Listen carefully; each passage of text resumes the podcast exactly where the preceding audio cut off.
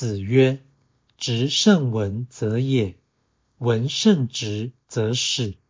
文质彬彬，然后君子。”孔子说：“原始性质胜于文化素养，则显得野蛮；文化素养胜于原始性质，则显得老成。文化素养与原始性质相得益彰。”这便是君子之风。道义阐释：直与文相对，则直为本直，而文为文明；野与史相对，则野为粗野，而史为古板。文质彬彬，是文与直两全其美。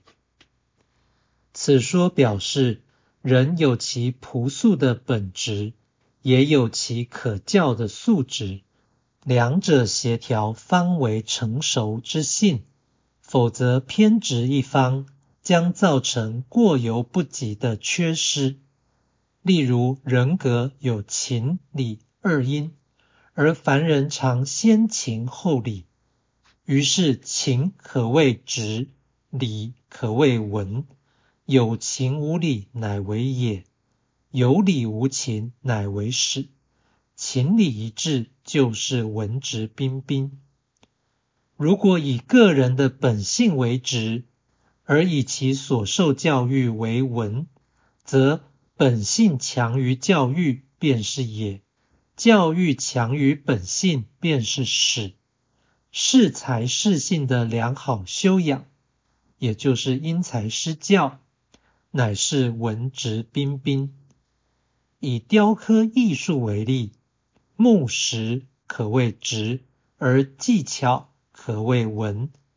原料之性胜于艺术之性，则为也；艺术之性胜于原料之性，则为始。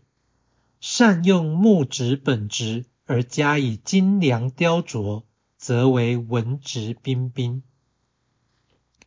虽然如此。文质彬彬不是数量上或形式上的平衡，而是将潜能发扬。其道实为以人救天，不是半天半人。一言之，人具有不足的天性，此即理性。提升理性至全能，就是天人合一。否则，人需克己复礼。才能免于执胜文则也的心灵堕落。